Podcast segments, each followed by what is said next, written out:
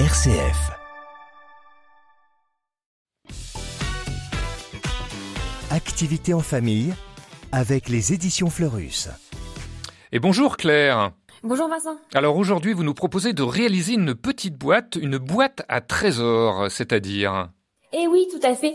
On va transformer des boîtes de fromage en animaux mignons. Et ces petites boîtes seront parfaites pour ranger tous nos petits trésors. Alors qu'est-ce qu'il nous faut donc pour réaliser ces boîtes à trésors? Il vous faut des boîtes à fromage qui sont euh, généralement en bois comme les boîtes euh, rondes de camembert. On sait pas trop quoi en faire d'habitude et voilà.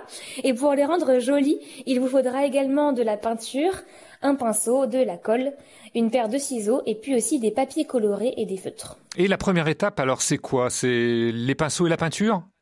Et oui, tout à fait. Euh, on va en effet d'abord peindre l'intérieur des boîtes euh, à fromage, donc dans des tons colorés. On va ensuite peindre le tour extérieur des boîtes euh, dans la couleur de son animal préféré. Donc blanc pour l'ours blanc, le panda, la licorne ou encore le lama.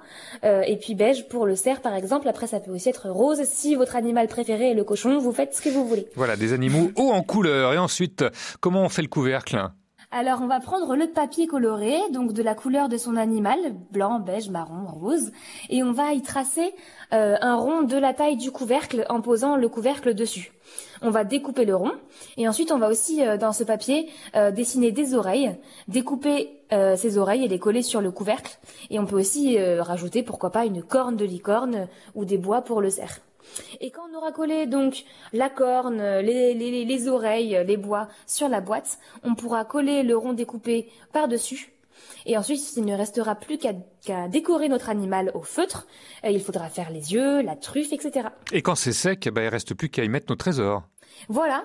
Donc on peut par exemple euh, utiliser ces boîtes pour ranger des perles, euh, des gommettes ou des petites photos. Et si euh, on en fait plusieurs, on peut aussi les empiler, donc c'est assez pratique. Et on peut écrire sur la tranche des boîtes ce qu'elles contiennent avec un feutre permanent. Où est-ce que vous avez trouvé cette activité, Claire? Dans quelle boîte au trésor?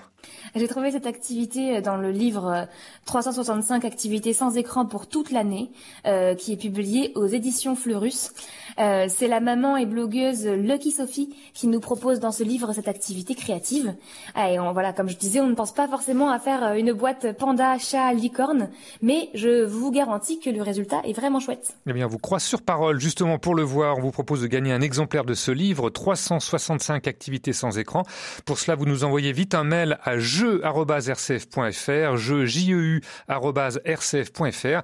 Vous n'oubliez pas d'indiquer une adresse postale et on tirera au sort parmi vos messages. Merci Claire. Et comme votre, votre boîte à idées a l'air inépuisable, rendez-vous la semaine prochaine pour piocher d'autres activités. À bientôt.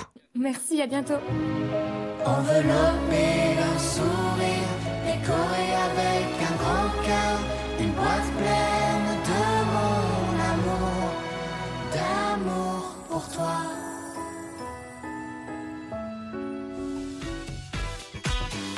Tu me remercieras plus tard RCF.